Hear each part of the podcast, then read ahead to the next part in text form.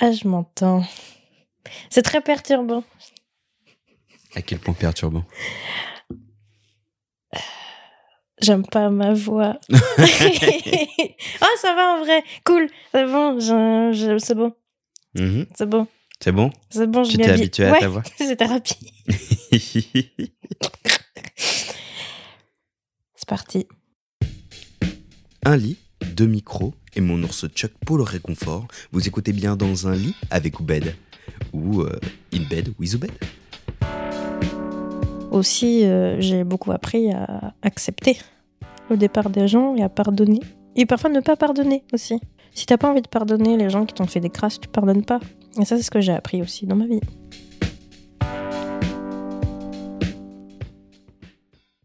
Bonjour à toutes et à tous. Bienvenue dans ce nouvel épisode d'Inbed with et surtout, surtout, je vous souhaite la bonne année. J'ai raté du coup le coche pour faire un post sur les réseaux, mais bonne année, bonne santé, meilleurs vœux, tout plein d'argent, tout plein de réussite et euh, on profite justement pour euh, euh, comment dire, je profite pour envoyer tout, tout mon soutien, on en profite pour envoyer tout notre soutien à euh, tous les manifestants qui euh, sont en guerre contre la réforme des retraites. Parce que c'est important, et oui, même si je n'aime pas les manifestations, enfin je n'aime pas y être, euh, je soutiens énormément et force à vous, la MIF. Aujourd'hui, pour ce premier épisode de, de l'année, je suis avec une personne qui... qui a euh, qui est arrivé à un moment de ma vie où je suis arrivé enfin à une version de moi-même que j'apprécie et je suis euh, très content de passer ce ce bout de vie que j'espère euh, qui durera très très longtemps. Je suis avec Mademoiselle Louise Idmont. Bonjour. bonne année. Bonne santé. Euh, courage aux manifestants. Ça me permet de travailler moins quand vous faites grève.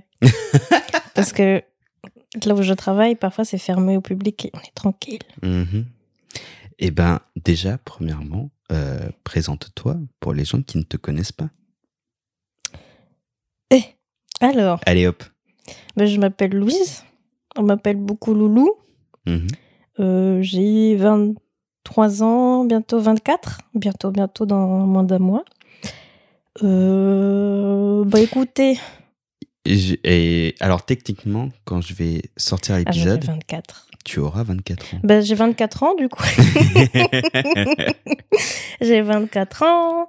Et euh, écoutez, après 5 ans d'études, me voilà sur le marché du travail. Mhm. Voilà, je travaille en bibliothèque. Qu'est-ce que ça fait de travailler pour de vrai? Ça fait du bien.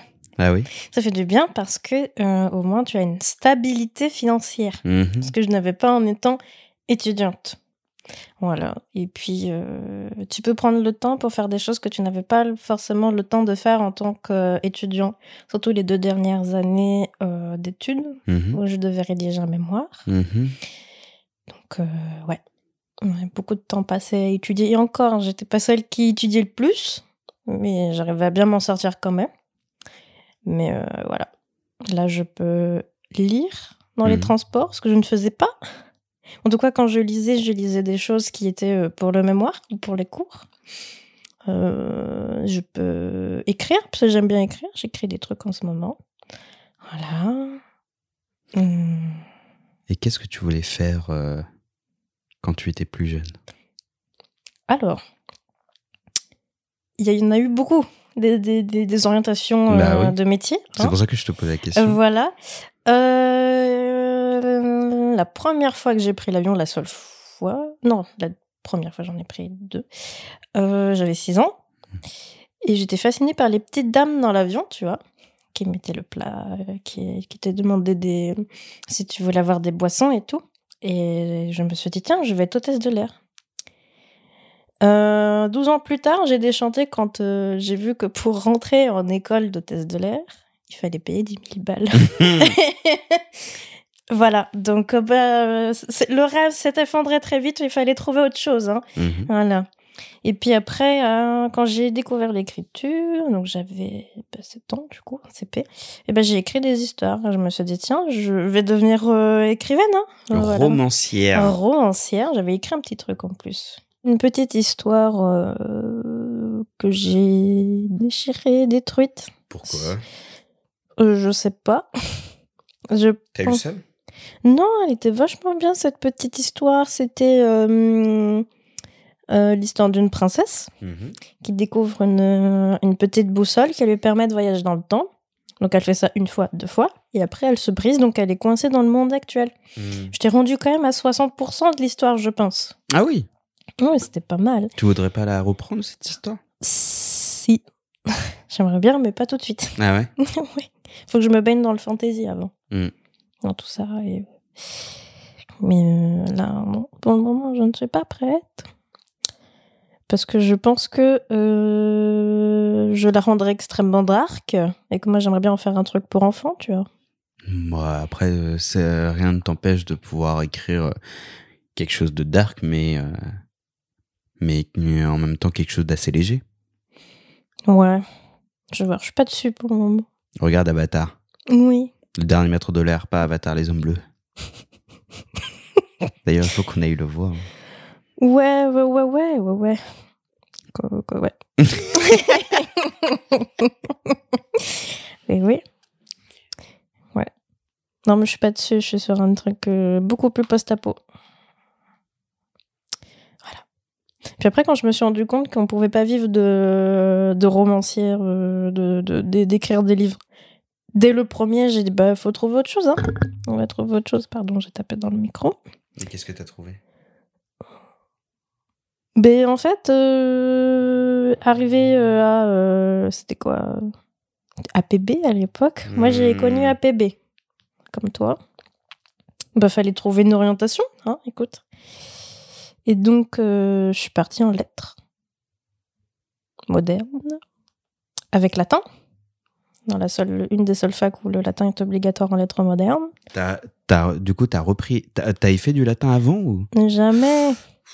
Jamais, ça a été. euh, Mais j'avais des bonnes notes en latin, ça allait. Ah hein, ouais en soi. ouais, ouais, ouais, ouais. Je suis bien débrouillée. Mhm. Et euh, j'ai des sueurs froides parce que euh, le livre qu'on avait, c'était Initiation à la langue latine. Je sais plus quelle autrice. Et en fait, je le retrouve très souvent quand je travaille là où je travaille actuellement. Et à chaque fois que je le vois, je suis là. Tu m'as donné des cauchemars. Livre. Parce que vraiment, en fait, c'était un livre que tu devais avoir pour les trois années parce que bah, t'avais tout. Mhm. C'était vraiment fait pour des gens qui commençaient et qui voulaient apprendre ça en- rapidement. Ouais. Tu vois, pour éviter de faire sept ans de latin. Tu sais que moi, j'ai fait du latin euh, au collège. Mhm. et que je ne enfin après je peux comprendre l'attrait qu'on euh, que peuvent avoir certaines personnes pour le latin euh, mais l'excuse de ah mais le latin c'est utile pour savoir l'étymologie des mots non du moment que je sais bien parler ça me suffit En vrai, et le continuer à la Ouais. fac j'avais pas le choix.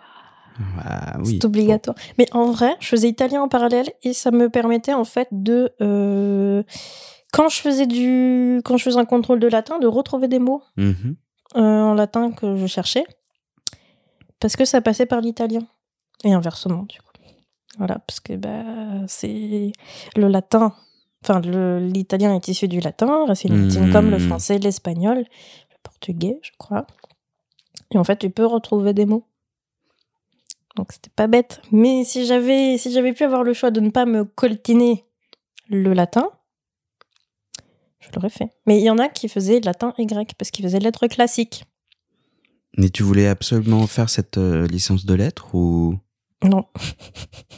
en fait, euh, je suis arrivée en terminale en me disant bon, il faut que je trouve un truc à faire. Je sais pas quoi. Mhm. Il faut que je fasse un truc que je suis sûre, parce que je me connais quand Mhm. même. Et je savais que j'allais détester ce que j'allais faire pendant le temps que j'allais le faire en études. n'importe quoi? N'importe quoi. Je voulais faire une fac d'anglais au départ. Et je me suis dit, ouais, je vais parler anglais tous les jours. Quasiment en cours et tout. Je vais lire des livres en anglais, je vais étudier la civilisation euh, britannique, américaine, etc., etc. Je vais détester parce que je vais l'avoir H24. et je me connais, je me lasse très vite. Mhm. Donc j'ai préféré détester lire, ce qui est assez euh, Paradoxal. paradoxal quand tu dis que tu veux écrire des trucs, finalement. Non, ou surtout que tu fais ensuite une licence de lettres. Quoi. Une licence de lettres et qu'après je suis passée à un master de lettres. Euh, LCI, donc euh, c'était quoi déjà? Littérature et culture de l'image. Mhm. Donc j'ai fait quatre ans de lettres hein, en fait. Mais mes trois années, j'ai passé, ouais, j'ai passé trois ans à détester la littérature, surtout euh, quand on t'imposait un point de vue sur la lecture que tu devais faire, tu vois, c'est ça. C'était pas assez libre? Ben non, parce que tu devais rendre des commentaires euh, de texte avec l'idée que l'enseignant-chercheur avait aussi. oui, parce que euh, lui, il a déjà euh, son étude de Oui. prête, euh, son truc de, de fait, son opinion de poser. Euh, est-ce que est-ce que t'as des profs qui t'ont obligé à lire aussi de- les, des livres qu'ils ont écrits? Euh, non. Oh, Non, je crois pas. Je crois pas, mais euh, je crois qu'il y a une prof qui. Non, non, non, j'en avais pas. J'en avais pas. Je crois pas. Non, mais j'avais des sacrés profs par contre. Mais par contre, ils voulaient euh, imposer la méthodologie. Mhm. Parce que bon, chacun a fait ses études. Ils ont même fait des thèses sur les textes qu'ils te préparent. D'accord. Donc trois ans, voire Mhm. plus. Et euh, chacun a sa méthodologie. Donc en fait, il faut que tu t'adaptes à la méthodologie de chacun. Voilà. Tu peux avoir un, je sais pas, un 11. Moi, j'ai pas eu des super bonnes notes en lettres. Mhm. Tu peux avoir un 10-11 en appliquant la méthodologie, tu vois, de- d'un prof. Mais si tu appliques la méthodologie de l'autre, même si c'est les mêmes textes, parce que parfois j'ai eu, enfin j'ai eu La Fontaine, typiquement, Mhm. en L1 et en L2. Ici, j'avais, et j'ai appliqué le- la méthodologie du prof de L1 Mhm. en L2. J'ai eu 4. D'accord, ok. Ça fait mal sur le bulletin. Mais euh, ouais, c'est c'est un travail d'adaptation. Et puis chaque enseignant, chercheur a son ego parce que quand même ils ont travaillé dessus très longtemps. Et puis c'était- toi en phase en, en, en, phase 2, t'es un petit con qui, qui, qui, qui dit ouais moi je pense que et lui te dit non tu penses pas que c'est pas ça et puis surtout moi je me disais mais tu vois est-ce que est-ce que euh, Jean de La Fontaine a vraiment voulu dire cette signification là dans telle fable Ouais, alors mais ça, c'est un cliché aussi. voilà alors, Ça reste quand même un cliché parce que oui. effectivement, t'as- tu peux essayer de complètement analyser chaque mot, chaque virgule, chaque espace entre Ouais. les lettres, et de- etc. Mais effectivement, d'un côté, est-ce que c'est vraiment ce que l'auteur a voulu écrire? Mais d'un autre côté, au début, j'étais un peu comme ça, je pensais un peu comme ça, mais à un moment donné, est-ce que effectivement, l'auteur, l'autrice ne serait pas un big brain et a effectivement fait ça, ça, de- dans ce but-là? Ouais. Tu vois? Bah, c'est comme Flaubert au moment où il a sorti enfin il a sorti il a publié euh, Madame Bovary là Mhm. En fait, euh, les gens pensaient qu'il euh, qu'il pensait, enfin, je crois, hein, c'est ça, qu'il pensait vraiment comme le personnage, Mhm. alors que tout ce qu'il a voulu faire, c'est une critique de la société bourgeoise, euh, Mm, je mm, crois, mm. de, de l'époque. Et en fait, euh, le comportement d'Emma Bovary, c'est un truc qui rejette complètement. Mhm. Mais après, ça, ça vient avec des analyses et tout. Oui. Voilà. Mais tu vois, c'est ça. Tu vois, Mm, est-ce que mm. le est-ce que le cliché est un cliché ou est-ce que le cliché n'est pas. ne l'est pas? Ah. Être, ne pas être. euh, Ah, Je suis, je fatigué. Je suis, un, je suis un peu rouillé aussi. euh, Comme ça fait longtemps.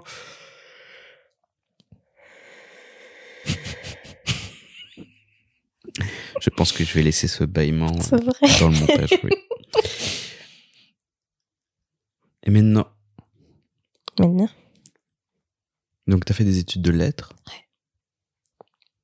Sauf que tu ne les as pas. Techniquement, tu ne les as pas continuées. Tu as fait la licence? J'ai fait la licence. euh, j'ai fait un M1. Mhm. Et puis j'ai switché sur un M2 direct en faisant une passerelle, c'était possible. Ouais. Pourquoi?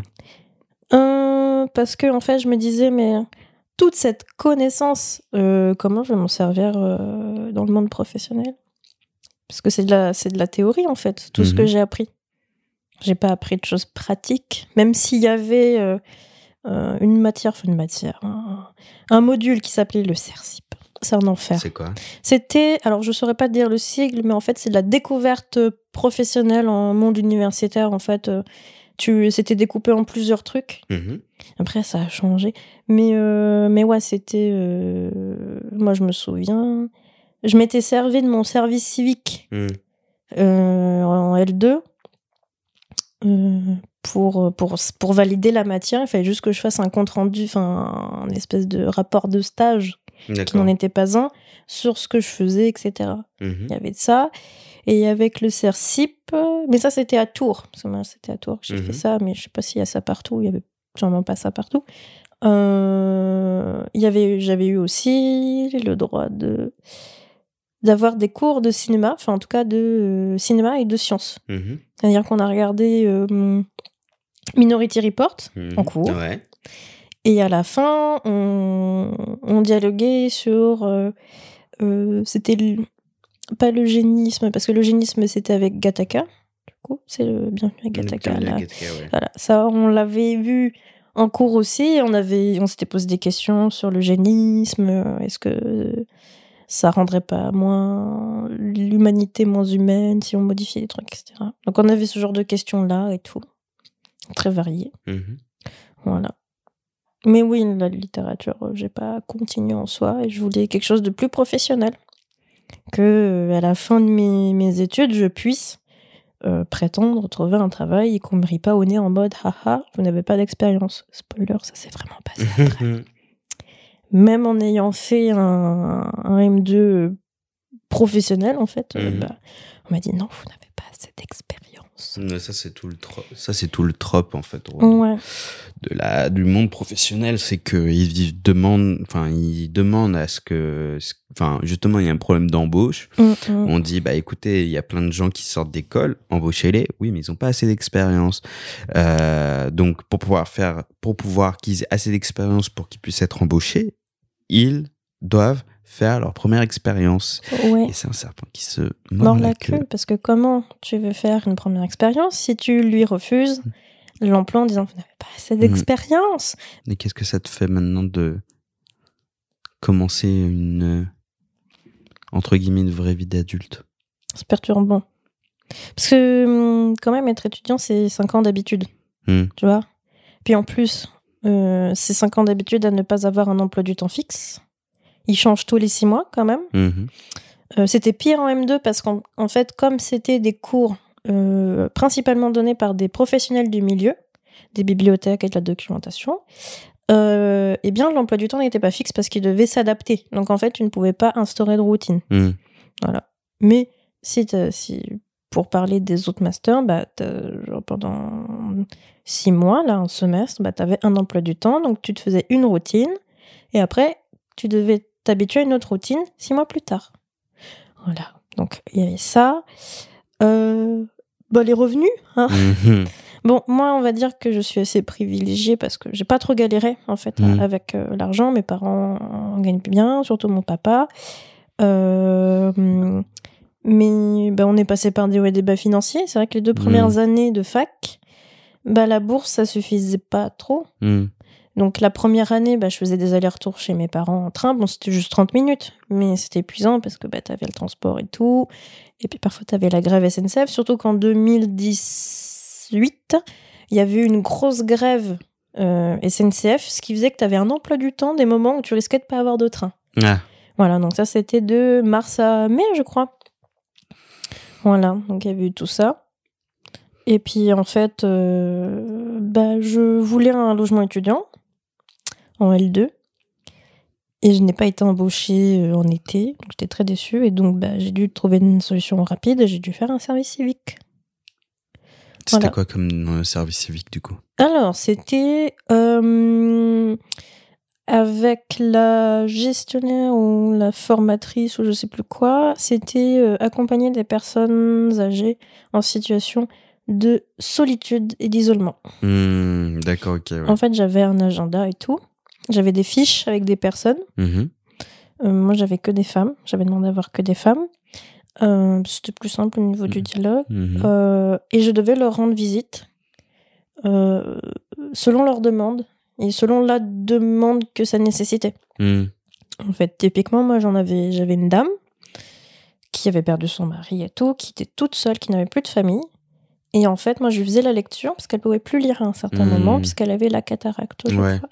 Donc, je faisais ça. Et puis, à chaque fois que je rendais visite à ces personnes-là, je faisais un rapport D'accord. de ce que je faisais avec la date et tout. Et après, je transmettais euh, bah, à ma formatrice. Et ces rapports, ils servaient à quoi? Bah, c'était pour faire un suivi. Et ça avait une incidence aussi sur les, hum, les repas à domicile. En fait. Parce que c'était. Alors, c'était pas systématique, mais c'était souvent des personnes qui étaient dans ce rapport-là. En fait, depuis la canicule de 2003, D'accord. beaucoup de CCAS, donc Centre communal d'action sociale, je crois, euh, donc c'est hum, rattaché à la mairie. Voilà. Euh, Il y en a un dans chaque ville, plus ou moins. En fait, s'il n'y a pas de CCAS dédié, la mairie, c'est le CCAS. D'accord. Et donc, en fait, ils ont un, un fichier plan canicule. Et euh, chaque année, euh, au moment où ça chauffe bien Hmm. sur la terre, Ouais. eh ben, ils appellent ces gens-là pour savoir s'ils ont besoin d'aide, s'ils sont bien isolés de la chaleur, s'il y a de la famille qui vient leur rendre visite assez souvent. Voilà. Hmm. Donc, on pouvait retrouver ces personnes-là. D'accord. Là. Sinon, j'allais juste prendre le thé chez des dames aussi, puisqu'elles avaient. ju- En fait, c'était très varié. C'était euh, besoin de parler. Voilà. Euh, c'était besoin de se confier, mais attention, parce qu'il fallait pas se confier euh, trop, trop, trop non plus. Et j'ai eu des problèmes avec ça. Ah ouais? C'est-à-dire que j'avais une dame qui était tellement, euh, tellement perdue dans sa psycho, tellement ancrée dedans, qui avait vécu des trucs horribles, qu'en fait, quand, quand je venais, elle me parlait que de ça. Et moi, je suis pas psychologue. Hmm. Et en plus de ça, euh, j'étais qu'une étudiante, j'étais qu'un service, enfin, qu'une personne en service civique. J'avais pas à recevoir tout ça. Donc en fait, ça a valu que ma, ma formatrice vienne Mhm. rétablisse un peu les trucs et ça s'était très bien passé sauf que comme une- c'était une personne dérangée Mhm. ben, on avait, elle avait reçu un appel euh, en accusant ma formatrice de choses un peu horribles qui ne s'étaient pas Ah. produites. Hein, voilà. Mais, euh, ouais, en disant oui, je ne veux plus avoir de nouvelles de vous, euh, vous m'avez traumatisé, patati patata, alors qu'on a juste Hmm. visité son appartement. On, en fait, euh, euh, ma, ma, ouais, c'était ma tutrice en fait. Euh, on lui avait dit oui, mais vous savez, à votre âge, vous pouvez trouver l'amour encore et tout. Et c'était resté très cordial. Et hum, dans sa tête, c'est passé pour une agression Ouais. sexuelle ou quoi. Ah, ouais, ouais, yes. oui. D'accord, Elle ok, a ce formulé ce mot. En fait, je voulais pas le dire tout de suite parce que ouf, on est tout public. Mais, euh, mais ouais, ça, ça, ça allait loin. Enfin, ça allait loin. Ça allait loin dans ces accusations-là, mais après, on n'a plus de nouvelles. D'accord. Donc, on l'a retiré du fichier. Parce que, bah, c'était pas à nous de gérer. On l'a, euh, on l'a redirigé. Enfin, on lui avait donné des numéros de, de, de personnes spécialisées en gérontologie. Mhm. Donc, pour les personnes âgées. Ouais. Voilà, voilà. Mais euh, ouais, puis après, euh, Est-ce que c'est un peu ça qui t'a qui t'a fait dire que tu tu voudrais pas aller dans du social?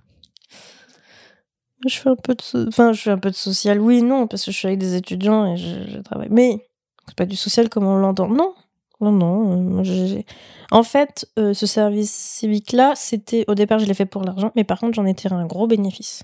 Genre, j'ai eu plus confiance en moi et tout. Vraiment, j'en ai Mhm. tiré des bonnes choses. Moi, je voulais, euh, en fait, je voulais surtout connaître le, le monde des personnes âgées. Ouais. Parce que je connaissais pas, j'ai pas de grands-parents en fait, Hmm. déjà. Enfin, ils sont pas dans ma vie. Euh, et puis il y a une partie qui est, qui est partie au ciel, hein, voilà, Ouais. donc qui est décédée. Et puis ils sont pas vieux comme on l'entend. Je voulais vraiment côtoyer euh, ce type de personnes-là. Hmm. Mais j'avais quand même une, une idée de travailler en bibliothèque. J'en ai tiré des, des bénéfices et tout. Voilà, ça m'a beaucoup servi. Tu comptes continuer justement à travailler dans tout ce secteur-là de des livres, de la bibliothèque, etc. Oui. Et euh, du coup, est-ce que justement ce le sujet de ton mémoire euh, qui te tenait à cœur, est-ce que tu comptes, est-ce que tu penses que tu vas euh, essayer de comment dire d'aborder ça dans dans ton projet pro? Pas tout de suite. Ah ouais. Mais c'est un projet? Sans doute si je décide de travailler en lecture publique, Hmm. parce que là je suis dans, dans le milieu universitaire, Mhm. Mais il y a quand même des personnes, euh, des retraités qui viennent en bibliothèque. Enfin, surtout la mienne, parce que c'est pas, hum, c'est pas une BU comme on l'entend, c'est une bibliothèque interuniversitaire. Il y a peut-être des gens qui ont deviné en disant ça de, de quelle bibliothèque je parlais, mais je vais pas la citer du coup. Mais, euh, mais en fait, il y, a des- il y a des retraités qui viennent. Donc euh, voilà. Mais il n'y a pas d'actions qui sont menées pour eux, c'est des actions de recherche bibliographique. euh, enfin, de- d'orientation des demandes des, des étudiants. Mais euh, peut-être quand je travaillerai en lecture publique, je m'y pencherai un peu plus. Mhm. Donc peut-être que euh, si je refais un... Si j'arrive à avoir le concours et tout un jour dans ma vie, j'espère avant mes 40 ans, ce serait bien. Euh, je ferai un mémoire euh, dessus. Mais c'était pas mon sujet de base en fait. Moi je voulais traiter de l'impact du Covid. Sauf qu'on est en 2022, c'était trop court, tu sais, pour le mémoire Mhm. euh, en M2. Donc on m'a dit trouve autre chose. Donc j'ai trouvé l'intergénérationnel. Et qu'est-ce qui te plaît dans, dans ça? Ben, c'est le mélange des publics. Mhm. C'est comment faire euh, du commun avec du différent. Parce que les personnes âgées, les enfants, parce que c'est souvent cette catégorie-là, enfin les enfants, les ados, c'est ces deux catégories-là auxquelles on auxquelles on pense Mhm. quand on- j'ai fait trois ans de lettres, il faut que je sache bien parler quand même. Parce que j'ai une prof en L1 qui m'a dit Vous n'avez pas de syntaxe ni de vocabulaire, vous n'irez pas très loin. Je suis pas que plus 5. Oups. erreur de diagnostic, erreur de pronostic, madame. Mais, euh, mais en fait, euh, bah, il y a plein de publics que, que tu oublies quand tu parles d'intergénérationnel. Parce qu'il n'y a pas que les personnes âgées, il n'y a pas que les ados, il y a les enfants, il y a les parents d'enfants aussi, qu'il faut mélanger aussi. Euh, y, il y a des bibliothèques qui font des actions dans des centres pénitentiaires. Il y a des bibliothèques en, C'est en prison. tu vois. Mhm. Et c'est comment mélanger tout ce public-là, avec leurs contraintes, euh, pour faire des choses ensemble. quoi. Mhm. Il y en a qui font, mais il y a beaucoup de choses qui se font. Déjà, je pense les nuits de la lecture, ça peut, ça, ça rassemble déjà les parents d'enfants. Après, c'est tard, donc il faudrait que ce soit des grands enfants, des personnes âgées euh, dans la lecture. Ça passe beaucoup par la lecture, par des animations de type euh, euh, loisirs créatifs aussi. Parce qu'en fait, euh, bah, tu fais un truc pendant un temps, tous ensemble, puis tu partages. Mhm. Parce qu'en fait, tous les types de publics en, en bibliothèque, de lecture publique, je parle donc municipale. Ouais. Je précise parce que peut-être que lecture publique, ça parle moins comme terme, mais c'est de la municipale. Euh, ont les clichés sur euh, les autres. C'est-à-dire Typiquement, les personnes âgées ou les adultes euh, évitent, enfin évitent, ne côtoient pas beaucoup les adolescents parce qu'ils sont bruyants, parce qu'ils savent pas se tenir, comme c'est des adolescents. Alors que hum, quand on a vraiment vérifié ça sur le terrain, parce que pour mon M2, j'ai dû faire une, euh, un projet, un faux documentaire Mhm. sur euh, rendre la bibliothèque attractive. Voilà. Euh, et en fait, on est allé rencontrer les adolescents des... en bibliothèque. Et en fait, les adolescents en bibliothèque se tiennent très bien. Enfin, il n'y a pas de problème. Et euh, donc, euh, il y a beaucoup de clichés à, À déconstruire. à déconstruire parce que c'est faux. Et euh, voilà. Donc des trucs de... Puis, puis aussi les personnes âgées, il leur faut leur confort aussi. Euh, Voilà, est-ce qu'ils vont accepter ils, ils vont devoir rester assis à des moments parce que rester debout c'est dur. Mhm. Donc il y a tout ça aussi à envisager quand on fait de l'animation intergénérationnelle en bibliothèque. Voilà. Et maintenant que tu as 24 ans, parce qu'on parle dans le futur, Oui, en fait, j'ai 24 ans, mais pas, pas trop. Oui. si tu fais euh, un récap de ces dix dernières années, Mm. qu'est-ce que ça te fait euh, Qu'est-ce que ça te fait? Ça m'émeut. Ah ouais? Ouais, parce que il y a 14 ans, enfin, quand j'avais 14 ans, donc il y a 10 ans, euh, j'étais à un moment de ma vie où pas top, Mhm. vraiment pas top. euh, voilà, j'ai beaucoup de gens de mon entourage sont partis du jour au Mhm. lendemain, donc euh, on se retrouve assez seul avec la culpabilité qui va avec. Mhm. Je me voyais pas dépasser mes 18 ans. Au-delà Mhm. des 18 ans, je voyais rien du tout. Donc euh, j'ai fait beaucoup d'efforts. Euh, et puis après, passé 18 ans. euh, de toute façon, j'ai fait que des trucs où j'étais contente. Ouais. Enfin, je suis contente de mon parcours parce que, encore une fois, j'ai battu des pronostics où il y avait des gens qui disaient que j'étais déséquilibrée, que j'irais à rien dans la vie. Enfin, même des camarades de classe qui me disaient Tu sers à rien, euh, Louise. On va aller les défoncer. Hein. Tu sers à rien. On va Mais tu aller sais que je les ai. On va se ramener en, bode, en, en bande. Ouais. On va les défoncer. Mais tu sais que j'ai confronté quelqu'un comme ça, genre des Ah ouais années après. C'était un anniversaire. Mhm. Il était là. C'était un garçon. Mhm. Il t'avait dit quoi? Lui, à l'époque, Ouais. euh, il m'avait dit Louise, tu sers à rien. Et il me jetait des crayons dans la gueule. Mhm. Mais en fait, euh, je dis pas que j'ai été victime de harcèlement parce que c'était pas sur la durée, machin. Euh, mais c'était à des moments ponctuels Mhm. où pendant toute une semaine, je pouvais prendre plein la gueule. Mhm. Et après, c'était fini. Ça a failli tourner en harcèlement parce que euh, Ça reste Voilà. quand même du harcèlement. a Mais- oui dans un sens, mais c'était pas c'est pas le harcèlement comme on l'entend, mais c'est ça, ça s'est rendu à un point où je voulais pas aller à l'école, Mhm. en sachant que j'adorais l'école, j'adorais étudier, j'aime toujours ça, apprendre des trucs. Donc euh, c'était quand même terrible. Ça a failli tourner au harcèlement comme on l'entend. Mhm. parce que il y a une meuf qui voulait pas me lâcher la grappe quoi que j'avais juste dit qu'elle était désagréable en cours ça s'est répété etc etc voilà Et donc, du coup. et lui il est- lui me jetait des trucs bref et euh, quelques temps après je dirais c'est 5 6 ans après je suis invitée à une soirée d'anniversaire Mhm. et cette personne là est très amie avec ce gars là Mhm. et en fait je lui dis oui euh, machin euh, on parlait euh, de quatre meufs qui m'en ont fait baver pendant trois ans Ouais, mais elles étaient sympas et tout. Je fais, ouais, mais enfin, vous avez fait des trucs pas cool et j'étais dans les trucs pas cool. Mhm. Et puis, sa, sa réponse a juste été de dire, bah ouais, mais quand on est jeune, on est un peu con, on se rend pas compte. Donc, déjà, c'est un, un progrès parce qu'il a conscience que ce qu'il a fait, c'est pas tip top caviar, tu Mhm. vois. Et c'est Euh, excusé Un peu, je crois. Je me Ouais. souviens plus. Je me souviens plus, il y avait, il y avait un peu d'alcool. Ah, yes. Mais euh, voilà, mais j'en ai recroisé plein des gens comme ça qui m'en ont foutu plein la gueule. Enfin, il y a, pas plus tard qu'il y a moins d'un an, j'ai un camarade de classe qui faisait pas partie, enfin qui faisait partie de la majorité euh, silencieuse. Enfin, tu sais des gens qui Hmm. disent rien mais qui cautionnent parce qu'ils disent rien Ouais. dans le harcèlement. Il y a les gens qui agissent, les gens qui subissent et les gens à côté qui regardent. Mais lui faisait partie des gens qui regardaient, je le Hmm. savais. Mhm. Euh, et lui, en fait, il s'est retrouvé euh, à un endroit où je faisais mon stage. Ah. Ah bon? Ouais. Ah. Je t'en ai parlé. Ah oui, mais oui, c'est vrai. Je t'en ai parlé. Et c'était quelqu'un que j'avais croisé deux, trois ans plus tôt dans le tram de Tours. Donc, Mhm, euh, quand j'étais étudiante à Tours, donc c'était très drôle. Donc, il s'est retrouvé et tout. Et on a fait semblant de pas se connaître. Et heureusement qu'on a fait semblant de pas se connaître. Ça aurait été très dérangeant, en fait, que je Bah, dise son blaze. Très dérangeant, très gênant. euh, Enfin, que ce soit pour toi, que ce soit pour lui. Enfin.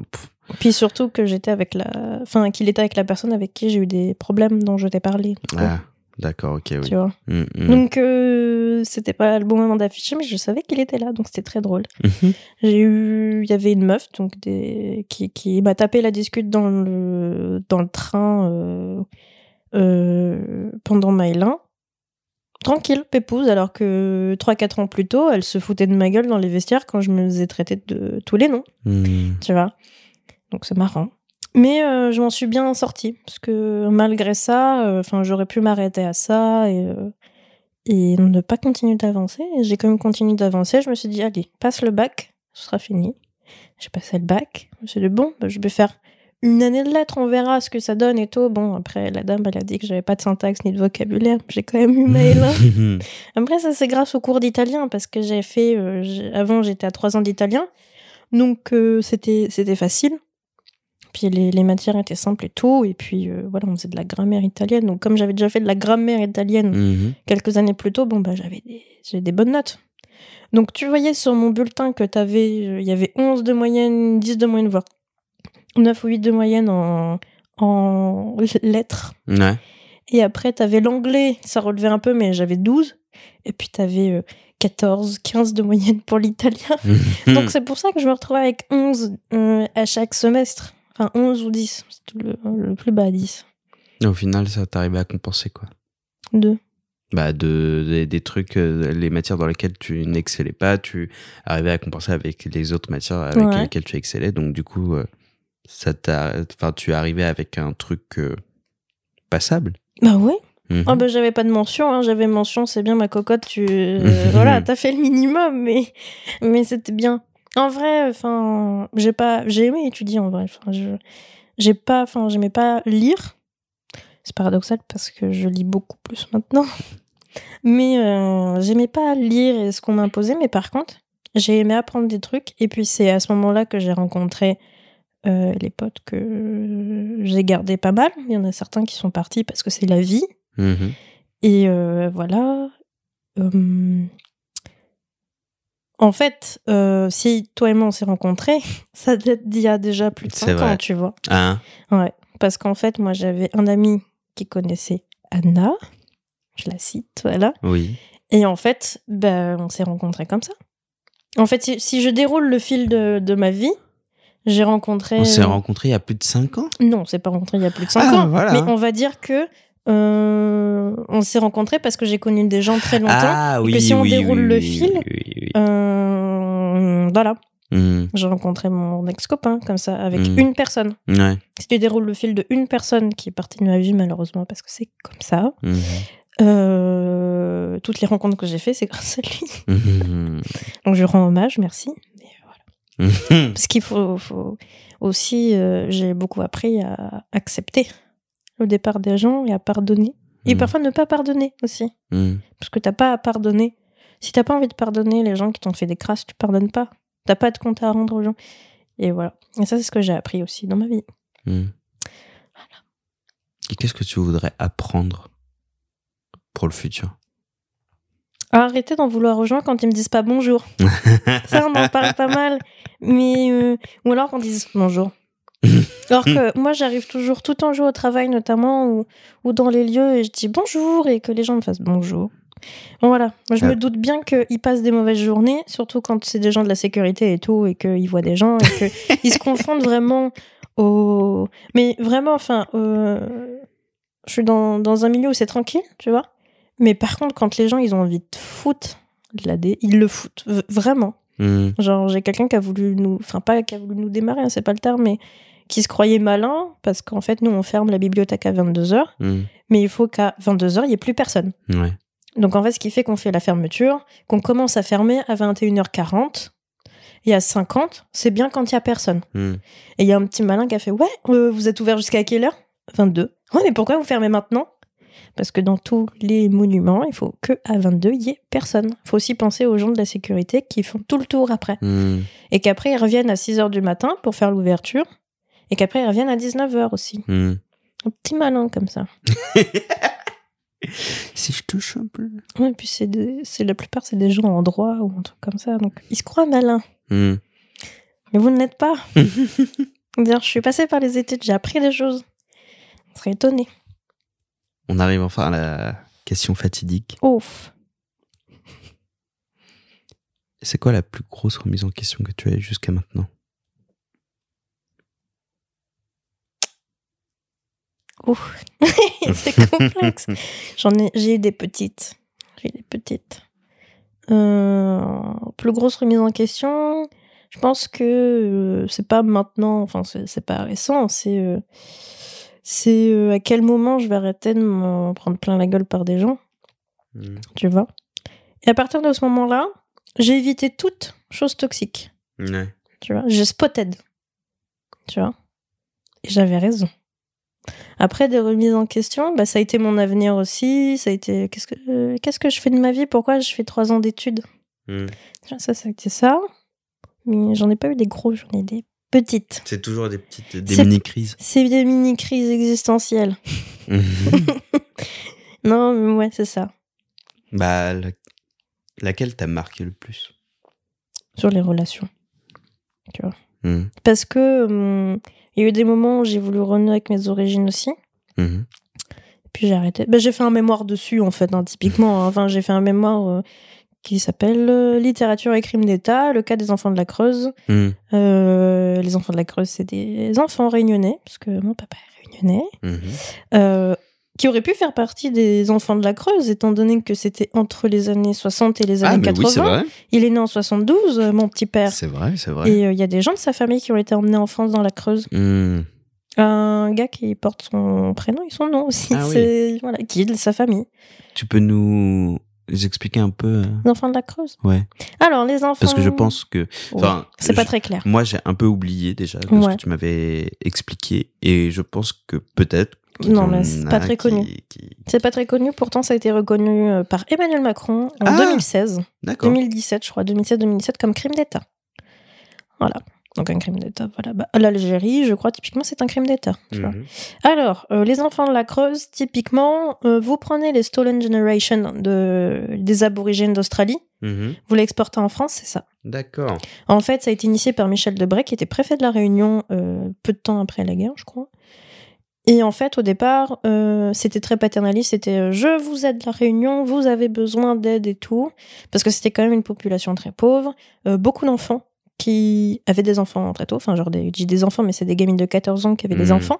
Donc il y avait ça, euh, malnutrition, tout ça, tout ça. Donc au départ, c'était juste j'envoie des briques de lait, enfin des, des- du lait en poudre euh, pour nourrir les gens.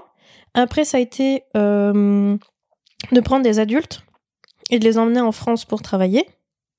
Ils ont fait ça aussi à Madagascar. Qu'il y a Mhm. des malgaches qui sont venus en France pour travailler. Et après, ils se sont dit non, il faut qu'on. Les enfants. Les enfants, c'est l'avenir. Donc en fait, euh, on va prendre plus de 2000 enfants. Au total, ils en Oh, ont pris putain. 2016, à peu près. Et entre 1982 et 1960. euh, non, 1964 et 1982, je crois. Ou l'inverse, je ne sais plus. Bah, il y a 2000 enfants qui vont partir des familles en leur disant Oui, on vous promet un avenir meilleur, Mhm. euh, on va les emmener en France dans des bonnes familles et tout. Donc, ils faisaient signer un papier. Sauf que à l'époque, les familles ne savaient pas lire. Mhm, bah oui. Donc, en fait, ils signaient, en fait, ils signaient un acte d'abandon. Mhm, mhm, Donc après, les enfants prenaient un avion. Ils savaient pas où on les emmenait, on leur expliquait pas plus. Déjà, ils allaient dans des petits, dans des petits centres des foyers Mhm. avant qu- qu'ils prennent l'avion. Et puis, ils étaient dispatchés dans la Creuse, à Guéret. Non, c'est ça. Oui, c'est ça. Et en fait, bah, la plupart du temps, finissaient SDF. Et souvent, c'était pas des métiers. Enfin, c'est des métiers. euh, J'ai. Euh, Il n'y avait pas tout un truc sur, euh, sur, des, mines- sur des mines ou dans des mines ou je sais pas pas, des quoi, mines dans des fermes. Dans des fermes, voilà. Dans des fermes, voilà. Dans des fermes. Euh, et puis les métiers qu'on leur promettait, c'était euh, infirmière ou euh, dans des usines. Infirmière n'est pas un métier euh, nul, c'est pas ce que je dis. Mais c'est qu'on leur promettait euh, des carrières immenses et tout. Mhm. Et en fait, ils se retrouvaient euh, appauvris, ils faisaient des tâches, euh, des, des, des métiers euh, auxquels ils ne s'attendaient pas. D'accord. Et on leur et on disait rien sur leur famille. On leur promettait aussi qu'ils lui rendraient visite à leur famille une fois par an. Ça n'a jamais été le cas. Parce qu'on leur disait que leur famille les avait abandonnés. Donc il y Mhm. avait aussi cette colère-là, tu vois. Et puis, euh, bah, il y a eu des, des enquêtes et tout. Il y a des gens qui se sont posés des questions. Et puis, bon, bah voilà. Ça a déroulé aux enfants de la Creuse, parce que c'était la plupart du temps euh, amené là-bas Mhm. parce que c'était surtout pour répondre à une euh, demande de main-d'œuvre.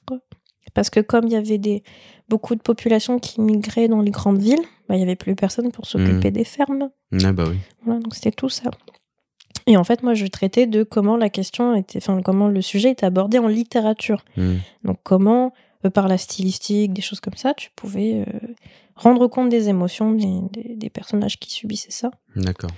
Voilà. Donc j'avais, il y avait un côté journalistique parce que c'était une journaliste Ariane Bois qui avait écrit. Je me souviens plus des livres. Je me souviens plus des livres, ça fait longtemps. Mais du coup, la journaliste s'appelle Ariane Bois. Et euh, et moi j'avais pris aussi euh, quelqu'un qui était de la Réunion, qui s'appelait Mhm. Jean-François Samon. Enfin, il s'appelle toujours, il est vivant, hein, et qui est poète à la base et prof de français et tout, voilà. Et euh, lui, il avait écrit euh, Un soleil en exil. Mhm. Voilà. Et ça fait à peu près 200 pages euh, chacun. Voilà. D'accord. Mais du coup, donc euh, t'es arrivé à ce moment-là dans ta vie où tu voulais renouer avec tes Ouais. origines. Et donc, en fait, moi, j'ai. C'est Bah, pour ça que ça t'a mon- mené à faire ce, ce mémoire-là. Voilà. Puis, mon... un de mes oncles est revenu un peu euh, donner des nouvelles et tout qu'on n'avait pas eu depuis 10 ans. Mhm. En fait, donc, il y avait eu tout ça. Je voulais faire un travail généalogique aussi. Mhm. Voilà, pour renouer avec ma famille. Surtout que quelques temps avant, mon euh, arrière-grand-mère est décédée. Mhm. Donc, on me disait dommage et tout. Enfin, on s'est pas vu tant que ça. On s'est Mhm. vu, mais on s'est pas vu tant que ça. Puis après, j'ai arrêté parce que, au final, euh, je suis bien avec la famille que j'ai. Mhm. Voilà. J'ai pas besoin de renouer avec des gens parce que bah, les personnes qui ont voulu revenir dans ma vie, ils restent pas longtemps, ils reviennent une fois par an et tout. Donc, euh, non, je vais construire des choses avec les personnes qui sont là. Mais pourquoi ça t'a, pourquoi justement t'as eu cette envie-là de renouer avec euh, tes origines? Mmh, pour savoir qui j'étais. Mhm. Euh, parce que bah, est-ce que je continue enfin est-ce que puis moi je voulais apprendre à parler créole aussi. Mhm. ça était rendu à là. Voilà. Donc euh, c'était aussi pour renouer avec ça. Puis mais j'ai pas abandonné d'apprendre le créole. J'utilise parfois Oui. tu l'entends souvent Mhm. voilà mais euh, ouais c'était c'était surtout une quête d'identité Est-ce que tu l'as toujours? Hum, oui mais pas à ce point je pense que j'ai besoin de faire une euh, je sais pas une introspection Mhm. Et j'ai pas besoin de passer par mes origines, il faut juste que je me demande qui je suis réellement, ce que je veux dans la vie et tout. Et ça, c'est, c'est, bah, c'est fréquent, ce genre de questionnement, mais après, je me réponds. Ouais. Donc ça va. T'arrives à te répondre? Ouais. Qu'est-ce que tu te réponds? Bah, je me réponds que qui je suis, bah, je m'appelle Louise. C'est déjà bien. C'est déjà très très bien. Voilà. Et que, et puis tu vois, comme j'ai eu une adolescence un peu compliquée, je me suis pas posé des questions sur mon orientation sexuelle. Je me Mhm. suis pas laissé la place. Mhm. Ça fait que depuis la fac où je me dis, bon, bah, qu'est-ce que j'aime bien? Mhm. Qu'est-ce que je suis? Euh, Donc ça, j'y ai à peu près répondu, même si tout ce qui est question de genre et question d'orientation sexuelle, ça peut varier. Mhm. Voilà. Et puis surtout de me dire que je ne suis pas une, une entité construite euh, à 100% et que parfois je peux me déconstruire et que je peux être autre chose Mhm. aussi. Que c'est pas fixe et que, euh, par exemple, à 40 ans, je dois pas faire lisse, tu vois, par exemple. Faire quoi? Lisse. Lisse? Ouais, je sais pas. Ça veut dire quoi ça? Enfin- bah, paraître mieux dans la société, tu vois. Mais même, Ah. à- tu vois, parce que bon, là, je, je m'habille tout gentil, mais j'ai, on me voit pas, mais j'ai quand même un maquillage rose. Mhm. Euh, Est-ce que euh, dans la, ça passe, ça passerait pas trop bien dans certains euh, domaines, tu vois, Mhm. d'avoir ce genre de d'accoutrement, Oh, ça va encore. tu vois. Ça c'est, assez sympa, mais soit- moi je pense aux gens qui sont tatoués et tout, qu'avant Ah, c'était oui. compliqué de trouver un travail en étant tatoué, en ayant plein de piercings et tout. Et tu vois, je me dis, euh, moi à 40 ans, euh, j'ai envie d'avoir des piercings et des tatouages Mhm. partout. Il faut que ce soit, enfin, il faut pas que ce soit un frein euh, à ce que je veux faire dans la vie pour intégrer la société. Mhm. Voilà. Est-ce que tu continues toujours à, à agir et à parler en ayant peur de la réaction des, des gens? Oui. Mais moins. Je Ouais. travaille. Mhm. Tu vois, typiquement, euh, euh, ça vient de craquer. ça vient de craquer. J'ai ma, cheville qui a craqué, pardon. Euh, mon choix de réorientation au cours du M1, euh, ça a fait jaser dans ma famille. Mhm. Et donc j'ai dû me battre. Enfin, j'ai dû. Pas, pas me battre. Euh, j'ai dû donner des bons arguments pour qu'ils se disent bon, bah, on la laisse faire. Mhm. Typiquement, ma licence de lettres, j'ai dû me battre Mhm. pour que ma mère, typiquement, accepte que je la fasse parce qu'elle voulait que je fasse euh, LEA, donc avec de l'allemand et de l'anglais. Alors Mhm. que l'allemand, je bite rien, quoi. Enfin, vraiment, euh, j'ai arrêté et je me souviens de rien en allemand. Et en fait, quand j'ai dit je veux faire lettres, elle m'a fait non. Non, non, non, non, tu feras pas lettres, faut que tu fasses du commerce, machin, c'était une histoire d'argent. Et j'ai dû argumenter pour qu'elle me laisse partir Mhm. en lettres. Voilà. Euh, elle m'a laissé un petit mot sur Facebook en mode c'est ok pour la licence de lettres. ah, elle a affiché pour tout le monde. Euh, ouais. euh, J'arrive plus à exprimer quand je suis pas contente ou quand Mhm. j'estime que la personne m'a froissé aussi. Mhm. J'arrive à le dire plus? Et euh, j'arrive surtout à. hum, Comment dire À diminuer euh, mon temps de réaction à des trucs que j'aime pas. C'est-à-dire que bah, hum, pour une relation qui était toxique pour moi, j'ai attendu trois ans avant de dire stop. Mhm. Et il a fallu que la personne me traite d'hypocrite. Et quand tu me traites d'hypocrite, en fait, tu remets tout en question les relations qu'on a eues euh, ma, ma sincérité, mon honnêteté.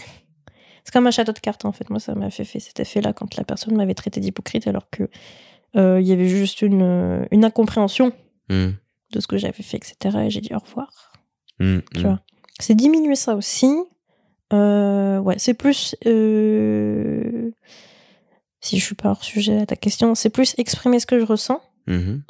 et le dire et moins inférioriser. Oui. Ça, c'est. Voilà. Hum, hum, voilà.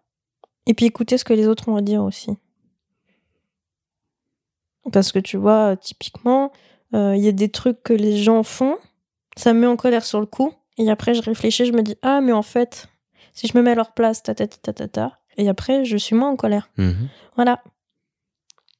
Et qu'est-ce qui te qui continue à te faire peur? Eh, c'est bon, hein, maintenant. Eh, eh, alors, que je dise, ça fait depuis pas mal de temps que Louise arrêtait pas. Enfin, elle n'a pas fait beaucoup, mais elle me faisait Ah, mais quand est-ce que je passe? et tout. Et il y avait plein de gens aussi dans mon entourage qui disaient Mais quand est-ce que tu fais passer ta copine et tout, etc. Et là, maintenant, tu passes à la soupape. Oui, mais surtout que, en fait, moi, je pensais que tu allais faire un, un format où tu allais euh, euh, discuter avec des gens qui ne sont pas du milieu euh, audiovisuel, euh, non. artistique et tout. Non, non, non, non. Ça, Non, non. Tu vas, tu vas passer à la soupape comme tout le monde. comme tout le monde. La même temps, bouille. Exact. Ouais, bah voilà. Je suis là. Mhm. Du coup, qu'est-ce qui continue à te faire peur? Euh, L'avenir? Mais ça, c'est normal, c'est cliché, c'est propre à. Enfin, c'est pas mal de gens qui pensent ça, mais tu sais, d'arriver à. À... Non, mais c'est pas parce que tout le monde euh, pense. euh, Enfin, Oui. tout le monde a la même appréhension pour l'avenir que c'est banal, tu vois. Oui, effectivement. C'est la peur de me dire est-ce que je suis pas en train de faire fausse route? Est-ce que je suis pas en train de passer à côté de ma vie? Ou des choses comme ça. Ça m'arrive. Après, je me dis je me suis quand même battu 5 ans pour faire ce que je fais. Donc, euh, voilà. Mais ça peut arriver. Moi, en fait, je dis jamais que je vais, être enfin, que je vais travailler en bibliothèque toute ma vie. Mhm. Ça, je le dis depuis très longtemps et je l'ai toujours dit. Enfin, je dis bibliothécaire, mais euh, c'est pas le terme exact. Je suis magasinière pour le moment. Donc, je suis catégoricée. Je suis dans l'exécutif. Mhm. Euh, mais je me vois bien me mettre à l'artistique. C'est un peu cliché. Non. Mais tu vois, mais je commence déjà à dessiner. Mhm. Voilà. Mais c'est pas Mhm. cliché. Pourquoi c'est cliché? Pourquoi tu Bah, penses que parce c'est que, cliché? parce que la plupart du enfin la plupart du temps les gens s'orientent dans des trucs manuels parce que c'est très hypnotisant de dessiner, c'est très hypnotisant de coudre euh, parce qu'en fait euh, tu fais quelque chose d'assez répétitif ou en tout cas tu entraînes tes mains à faire Mhm. et euh, et je comprends pourquoi les gens se dirigent là-dedans, Mhm. tu vois? Voilà. Euh, ouais, peur de l'avenir. euh, Pas tant, parce que je me suis fait trois scénarios possibles, tout, en avenir. euh, C'est quoi tes de- scénarios? De soit je suis toute seule, et Mhm. c'est pas grave, et je mène la vie que j'ai à mener toute seule, soit je me marie, mais pas d'enfant, ou soit je me marie avec un enfant. Mhm. Voilà, ça, je me suis fait ça, je me suis dit, bon. Voilà. Mais il y a plein de scénarios. Donc, c'était surtout me dire, euh, t'en fais pas, enfin, tu vas forcément faire des trucs plus tard, euh, que tu sois toute seule ou que tu sois accompagnée de un ou deux personnes en plus. Mhm. Voilà. Hum, Qu'est-ce qui continue à me faire peur d'autre? La fin du monde. C'est, c'est de me dire que probablement euh, je vais connaître un monde que mes parents n'ont pas connu Mhm. et qu'on va pas pouvoir sauver les choses et que si on a des enfants qui vont connaître euh, un avenir qui, est encore différent du nôtre mais qui est pire. Et tu vois, c'était, c'était euh, Omar Sy qui disait ça il y a pas très longtemps, qui disait non mais mes enfants euh, vivent avec une conscience de la fin du monde. Mhm. Nous, à leur âge, il disait ça, on n'avait pas conscience de ça du tout. C'était très loin. Et nous, on vit déjà avec ça. Alors imagine nos enfants. Mhm. Tu vois, ça c'est effrayant. C'est effrayant de, de se dire que là, le monde qu'on connaît, déjà il est horrible. Enfin, il est horrible. Non, mais enfin voilà, il y a des choses pas bien. Que euh, des personnes qui, quand on aura, je je sais pas, on est dans notre vingtaine, mais quand on aura euh, 20 ans plus tard, eux, ils vont connaître un autre monde qui sera peut-être terrible, peut-être qu'on arrivera à sauver des trucs, mais c'est pas dit. Mm. Ça, ça fait peur. Parfois, je, je rêve de fin du monde. Enfin, c'est vrai en plus. C'est vrai, de fin du monde, de tremblement de terre, de tout ça, la lune qui s'écrase comme ça, boum. Hmm. J'aime bien, en vrai. Enfin, genre, ça me fascine. Mais euh, c'est peut-être pour ça que je suis intéressée par écrire un truc en post-apo, tu vois, Mm. sur la post un univers post-apocalyptique. Voilà, parce que ça me fascine. Mais euh, ouais, ça, ça me fait peur. C'est plus ça. Ouais. C'est de savoir si je pourrais vivre euh, convenablement dans le monde qui m'héberge. Eh ben, je pense qu'on peut s'arrêter là. On a fait quand même une bonne heure aussi. euh, franchement, pour un début d'année. euh, Ouais, puis pour moi qui parle jamais, qui est pas dans ce milieu-là. J'ai bien parlé ou pas? Mhm. Tu veux que je mette ton Insta? Ouais. Ouais. Voilà, mets mon Insta si euh, tu veux que je bah, te le coup, donne. Bah vas-y, Il me dis-le. semble que. euh, Tu, le veux le tu veux changer le nom ou pas? Non, parce que le nom, il est associé à, euh, à un, man- à un animé que j'avais regardé avec une copine de l'époque qui s'appelle Océane. Mhm. Là, je, je cite parce que on- même si on se parle pas beaucoup, on, on s'est retrouvés un petit peu et on, on a un bon contact. C'est- Ça s'appelle A-Channel. Mhm. En fait, c'est une histoire de, collé... de collégienne qui se retrouve au lycée. En fait, il y a une des personnes qui a un an de plus et tout. C'est toute cette Mhm. histoire-là d'amitié. Il n'y a pas de trahison, mais de savoir, euh, tu sais, avec le temps, qu'est-ce qui change, tout ça. Ouais. Et je l'ai, vécu, ça, donc on dire. Mais euh, voilà, et moi, je suis euh, Run. Run. Run. Momoki. Run Momoki. Alors, c'est R-U-N, tiré du bas, M-O-M-O-K-I. voilà. Et, et ben pour ma part, euh, comme toujours, vous pouvez me retrouver sur tous les réseaux at euh, et vous pourrez retrouver euh, le podcast, euh, les réseaux de podcast via le lien Linktree en description. Aujourd'hui, enfin comment dire, cette année marque euh, du coup le changement de mon, enfin mon changement d'hébergeur. Je ne serai plus sur Ocha, mais je suis du coup dorénavant euh, sur Acast. Euh, voilà, je j'ai rejoint euh, la team Acast. Donc les tous les enfin les liens pour écouter les épisodes seront maintenant via le link le Linktree car les les les enfin c'est un peu j'ai un peu du mal du coup encore à gérer euh, tout ce qui est euh, diffusion et tout mais euh, ça devrait le faire euh, cette année va sûrement marquer mon retour sur Twitch. Je vais essayer d'être actif sur Twitch, faire du, faire du, Twitch. faire du, des, des lives de temps en temps. Sur, j'ai envie de faire du, du gaming, j'ai envie de faire de. Cette année aussi, je vais refaire mon le live que j'avais fait euh, à l'époque euh, pour euh, le Nikon Festival où j'attribuais des prix aux 50 premiers films euh, de la page du Nikon Festival. Donc, stay tuned. Et en attendant, cliquez. cliquez, bande de... Merci beaucoup d'avoir écouté cet épisode. On se dit à dans deux semaines. Le Putain, 13. ah, ça fait longtemps. hein. Le 13. Bah non. Ce sera pas le 13. Non, parce que cet épisode, il est. Ce sera le 13. Ah oui. Bah oui. Eh ben, le. Je j'ai pas le j'ai pas pas la date pas la plus. date non plus mais on se retrouve semaines. à dans deux semaines euh, pour un nouvel épisode et euh, et, et passer une excellente journée soirée euh... Oh, bonne ça fait année oh, ça fait longtemps je, suis, je suis encore oui oui bonne année bonne année, bonne année et euh, à très vite Oui.